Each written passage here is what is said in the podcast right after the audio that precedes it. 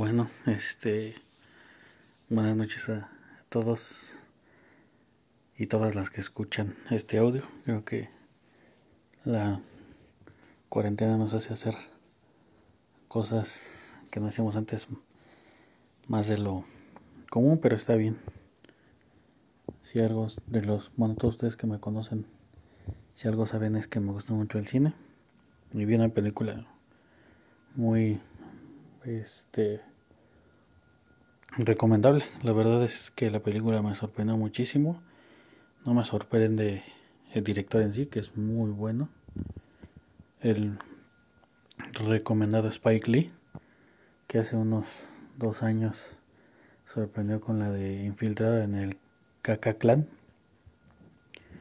Y ahora nos trae una película que se llama The Fight Bloods o Cinco Sangres le pusieron. Está en Netflix, se acaba de estrenar hoy. Y la verdad es que es una película muy, muy, muy buena.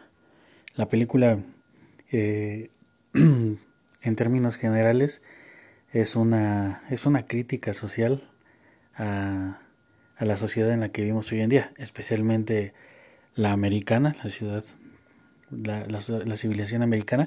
Y la película llega justo, justo en el momento donde hay una crisis por eh, temas raciales, discriminación, abuso policíaco, y donde este tipo de abusos no solo vienen de la policía, o sea, es algo más de fondo, algo cultural, algo político, y la película le hace ver muy, muy bien eh, la, la forma en cómo empieza, para, para empezar cuando empieza, es fundamental. La película bueno, en sí, antes de que les diga del inicio, es una película que trata sobre cuatro señores afroamericanos ya avanzados de edad que participaron en la guerra de Vietnam. Y bajo esa primicia va empezando la película. Los detalles vienen dosificados y más adelante y la verdad está muy, muy bueno que sea así porque las sorpresas son lo que te van anclando a la película que dura poco más de dos horas y media. Y es importante que te dejen anclado porque si no, no te quedas dos horas y media a ver una película. Pero lo que me gusta en términos cinematográficos es cómo empieza la, narrativa de Spike Lee, es buenísima. Y de inicio te das cuenta. No es spoiler porque son hechos históricos. Lo que me gusta que la película mezcla hechos históricos con la historia ficticia que nos presentan. Pero eh, hay una... La película empieza con la guerra de Vietnam, ¿no?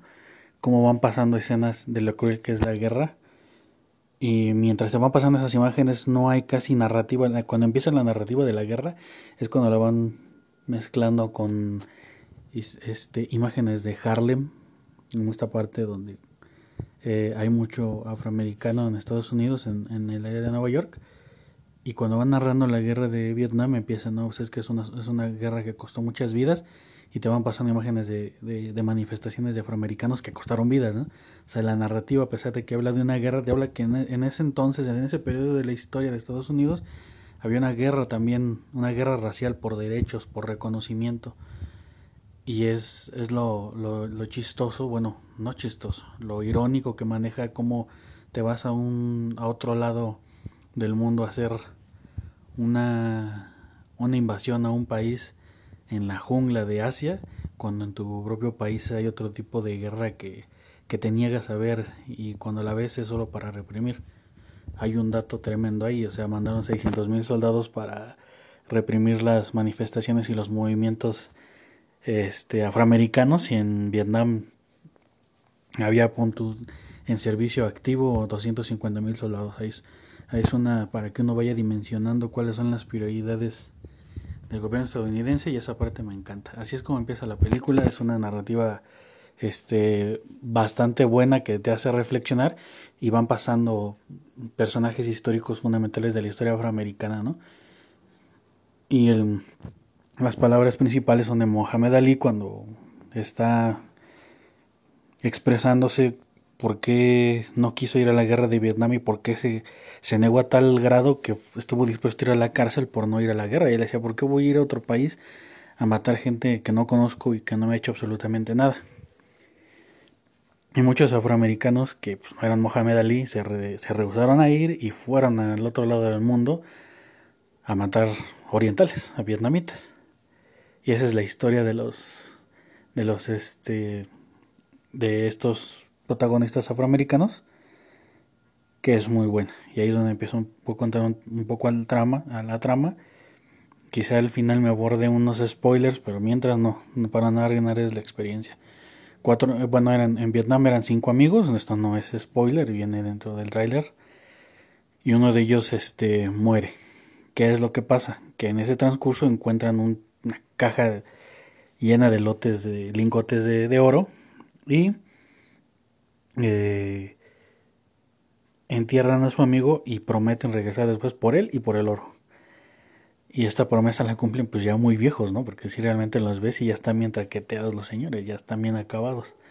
El tiempo no perdona y cada uno pues no se ha visto desde ese entonces, pero se dan a la tarea de ir a buscar a, a esta persona que, que, a bueno, este amigo, este ejemplo, porque era su líder más allá de un, y lo vas viendo en la película, más allá de un líder militar, era un líder moral, ¿no? Que se cuestionaba el hecho de estar ahí en la selva matando gente, pero que ya era demasiado tarde para, para desertar. Y ya no mataban solo por seguir órdenes, mataban por sobrevivir, porque llegan a esa situación. Bueno, ya pasa esto y vamos conociendo poco a poco a los personajes, ¿no? Eh, hay uno que pues, le fue bien en la vida y que tenía su, su, su agencia de carros, otro que es doctor, otro que es este que era maestro, no, el maestro es, y estas personas y, y el cuarto personaje es una persona que es muy muy hostil, ¿no? Muy violenta. Y en sus primeras líneas que empieza el señor a exponer este es este presumiendo que ha votado por Donald Trump, ¿no? Que votó y sus amigos le reclaman y y sí siendo afroamericano, pues votó por Donald Trump.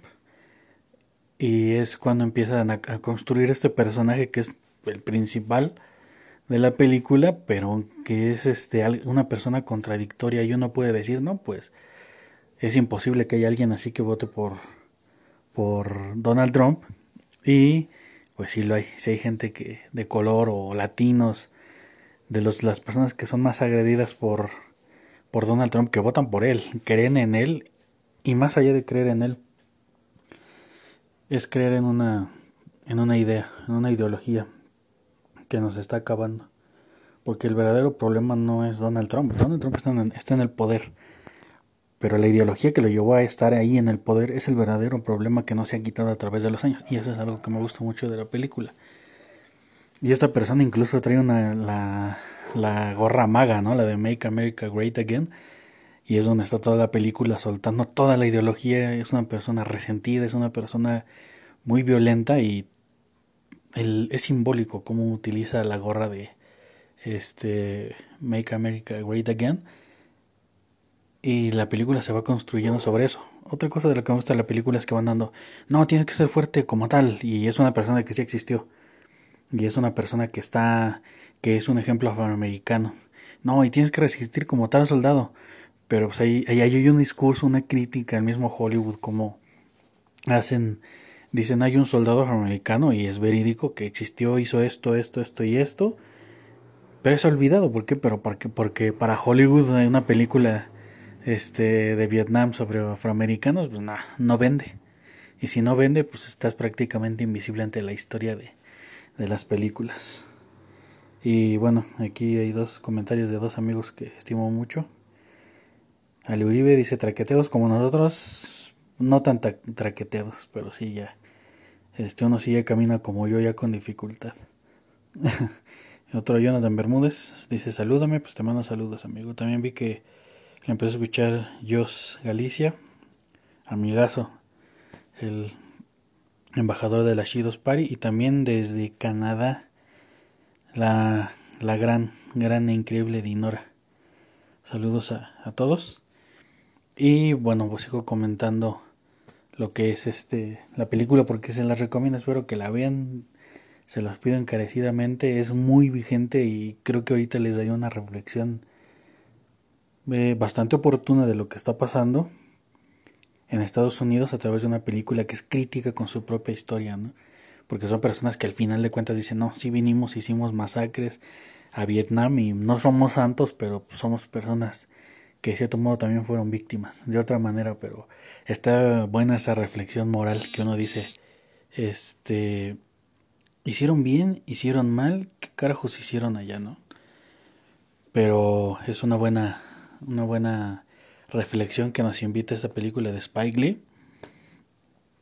Y eh, la película ya, bueno, no decirles más para no arruinar la experiencia, pero la película son como dos películas en una. Una que es la parte reflexiva y otra que es la parte, pues porque tiene acción al final y uno no se la espera. Te van construyendo la historia de tal manera que no te esperas que termine siendo una película de acción de unas personas de más de 70 años que tienen que luchar para sobrevivir porque si hay algo que es el eje conductor del drama de la película es el hecho del dinero. El dinero puede cambiar a las personas en segundos. Por muy buenos que sean, por muy este juegan con la imagen del afroamericano también.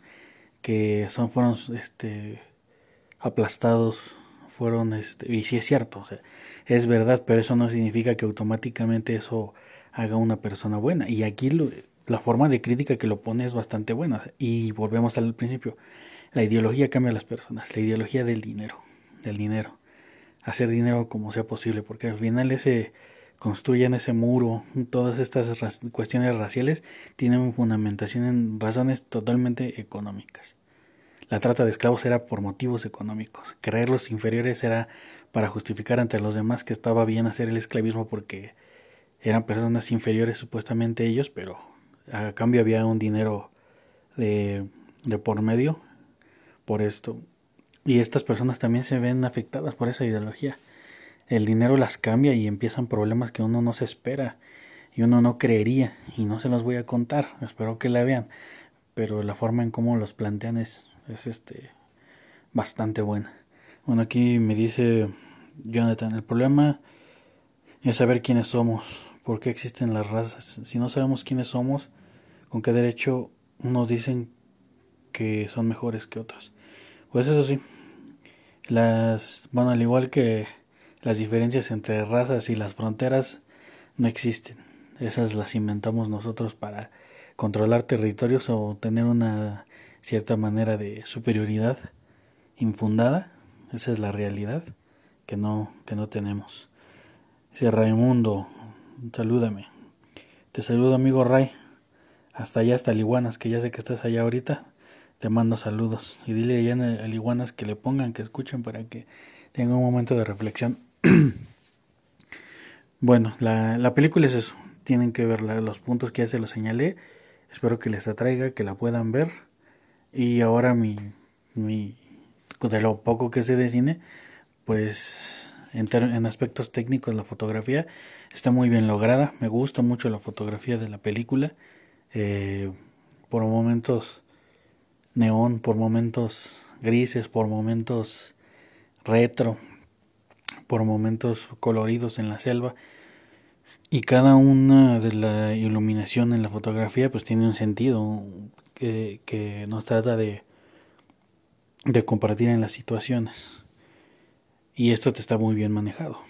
Un ejemplo, cuando están hablando de algo triste, pues, obviamente la iluminación no se pierde, pero va cambiando para transmitirnos este sentimiento.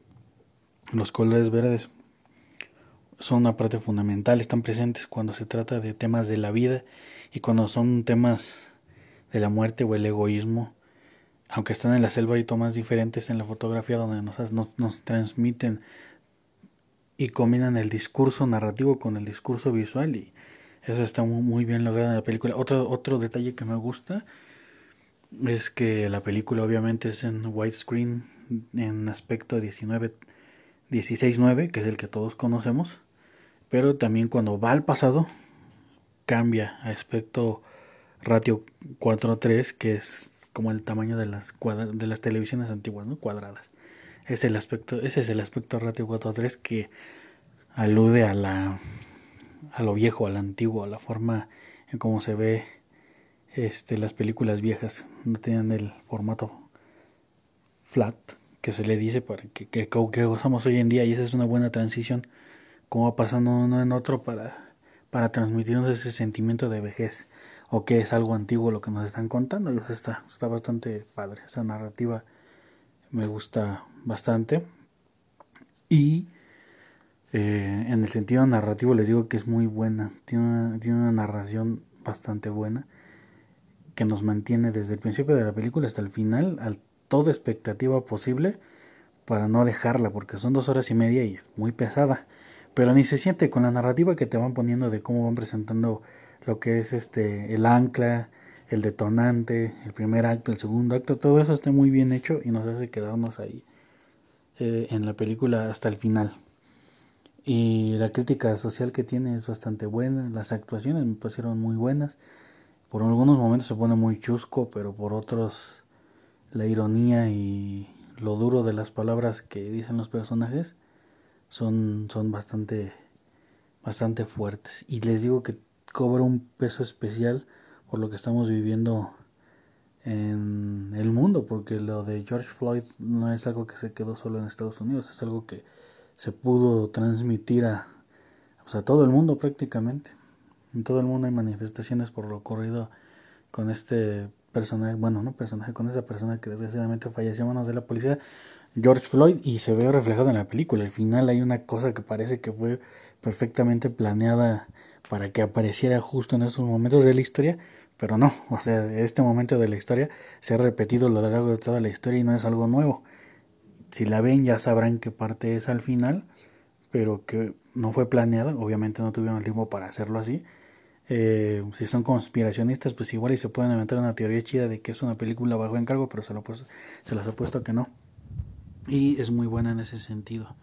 Eh, bueno, las actuaciones son buenas, la historia es este buena, la narrativa te mantiene el hilo, todo eso es, muy buena en la película. Y es la forma en como Spike Lee nos transmite como hay guerras que nunca terminan. Yo creo que es una de las reflexiones que te da la película hay guerras que nunca terminan, que a pesar de que no haya disparos de por medio, hay otro tipo de violencia en el cual participamos todos de manera eh, en un rol proactivo, ya sea este siendo victimarios, siendo víctimas, todo esto sin que nosotros lo, lo, lo, pensemos conscientemente, pero sí de una manera eh, bastante ruda y cruda que nos hace reflexionar si somos racistas o no. Y como hay gente que es blanco del racismo y aún así ellos idolatran a las personas que, que lo promueven, ¿no? Y ahí lo verán con el personaje de, este actor que se llama Del Roy Lindo, que muchos lo conocen como Bonafide en Sangre por Sangre. Pero esa es mi, mi opinión de la película. Véanla, vale la pena, se lo recalco. Si la ven en este momento de la historia va a ser un eco más fuerte que si la vieran después. Y eh, pues espero que, que, la disfruten. Eh, hubiera habido más interacción aquí. Me hubiera gustado para hablar más extendido de la película. Y me dice Alejandro Uribe, la lecita. Quiero tu opinión de Ya no estoy aquí. Pues fíjate, bueno, la película me gustó. Es bastante buena su, bueno, pero con el cine mexicano que nos dan hoy en día, pues cualquier cosa bien planeada es mejor de lo que nos han venido ofreciendo en los últimos años, que es pura basura. Pero está muy bien hecha, la de Ya no estoy aquí me gustó bastante, en un sentido visual está súper bien hecha, como pocas películas en los últimos años. Yo creo que desde Amores Perros no había una película que visualmente se planeara tan chingón como Ya no estoy aquí, desde el cómo están vestidos las personas y el entorno en el que se están desenvolviendo hasta cómo cambia cuando están cuando ya no está en su país y ya no está aquí. Precisamente cómo cambia a cosas más sombrías. Ya su mundo ya no es tan colorido como él lo recordaba. La historia está buena el chavo este su primera película Ulises y actuó muy bien. Son personas que decidieron que no contratar actores para verse más auténtica y funciona en definitiva. Pues la música pues eh, bueno pues este exógena en la música y de, de ellas. No es mi hit esa música, pero pues obviamente este la mayoría de ellas para que te describan los personajes, pero está bastante bien. Ya no estoy aquí, es una película que también recomiendo que vean muchísimo.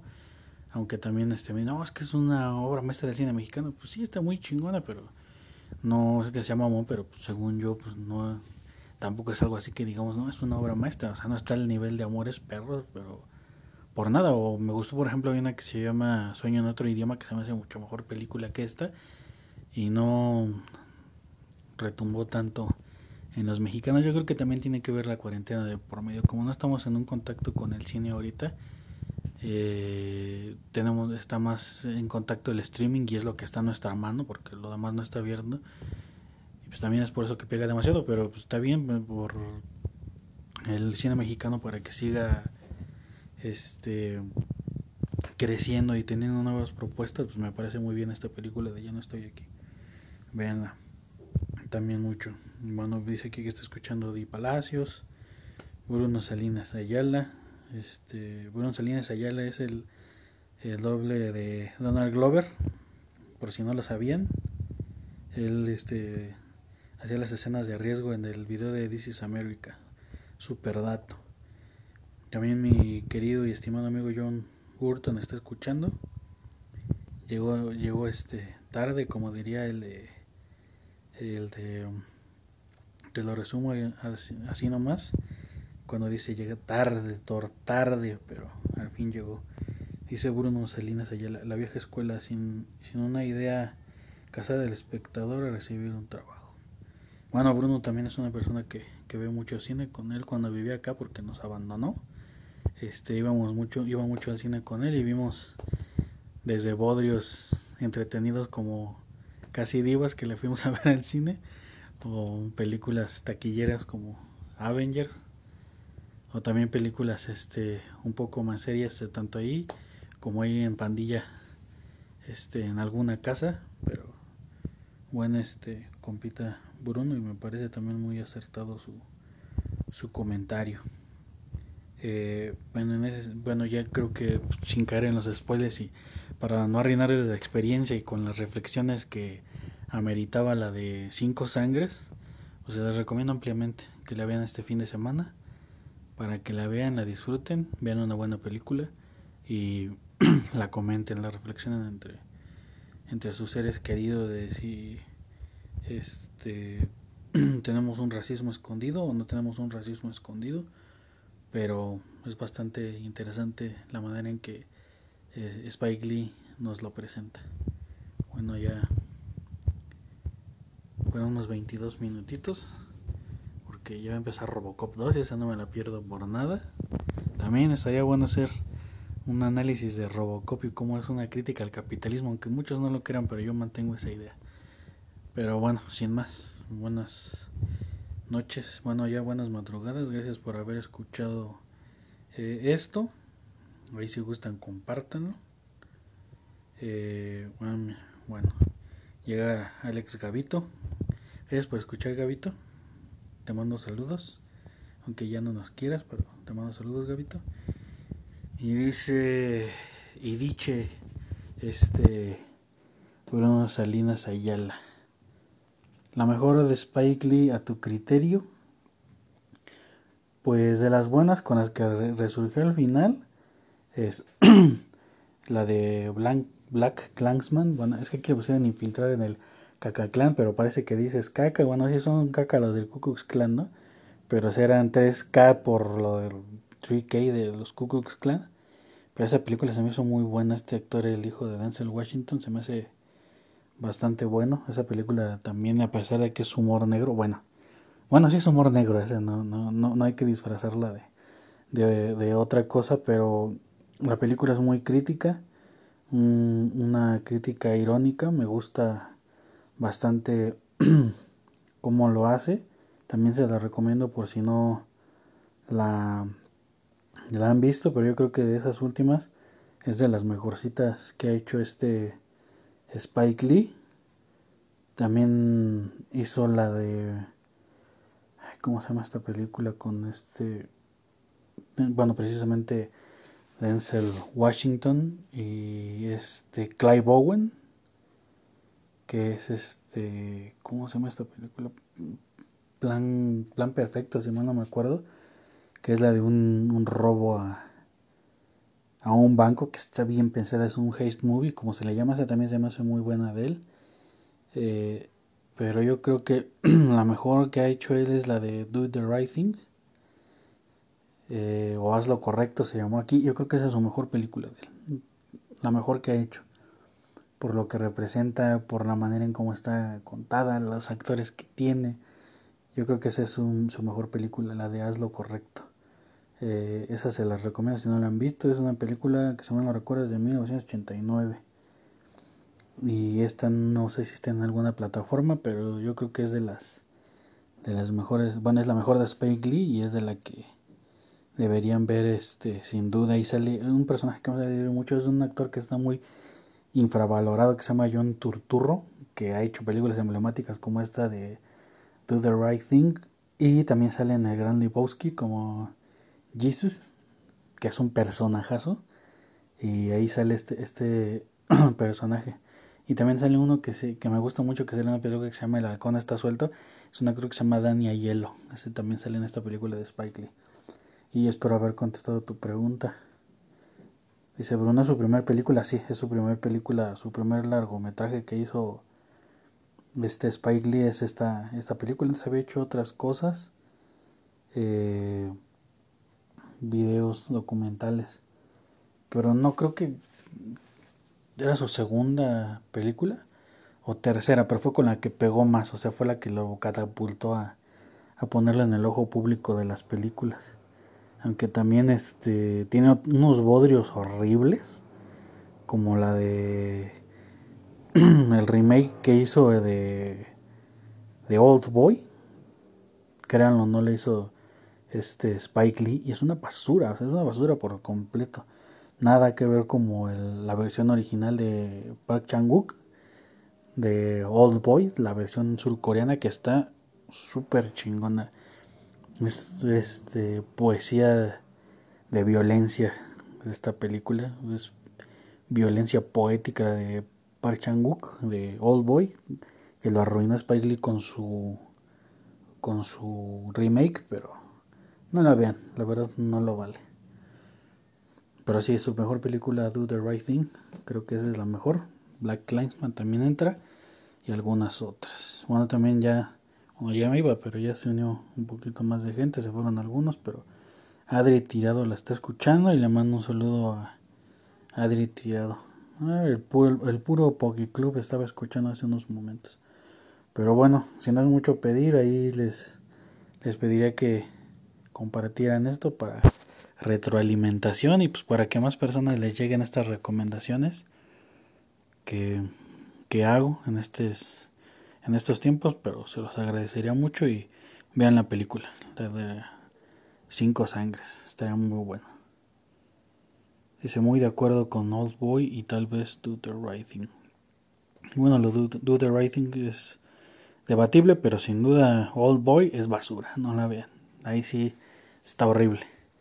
Pero bueno, sin más, ahí los dejo en su noche. Si están tomando algo, pues saludos. Si hacen algo ahí con su debida sana distancia, pues diviértanse bastante. Un saludo a todos con cariño y pásenla chido. Aunque falta un minuto y medio para que sean los 30 minutos, igual y me los agarro para que quede justita la media hora. Y bueno, ya que es la media hora y posiblemente, bueno, quedan dos que están escuchando, pero si lo comparten después, hay una, los, la, etapa de los spoilers que me voy a aventar un minuto en decirlos, para que se desconecten o lo escuchen bajo su propio riesgo, pero eh, la persona que lleva la, la gorra de, el afroamericano que lleva la gorra de Make America Great Again es el ejemplo de que el racismo se puede presentar en personas que lo sufren, es una persona violenta, es una persona que hace sufrir a los demás sin importarle absolutamente nada y se ve en la película cómo sus propios actos llevan inclusive a, a desconocer y a violentar a su propio hijo con tal de tener ahí el control y saber que América es grande sabiendo que puedes hacerla grande pisando a todos. Esa es la concepción histórica que tiene Estados Unidos para hacerse grande. Pisar a los demás y obviamente ningún país debe hacer eso para ser grande pero es algo que han hecho y es lo que critica la película Bruno Salinas, saludos con sensualidad. Pues saludos con sensualidad a ti también. Y no hace falta que lo diga, eres la sensualidad andando. Justamente mi amigo Josh Galicia, que escuchaba esto al principio, y Bruno Salinas Ayala, son las máquinas de ligue más increíbles que ha, eh, dado Cuautitlán Izcalli. Así se los dejo de, de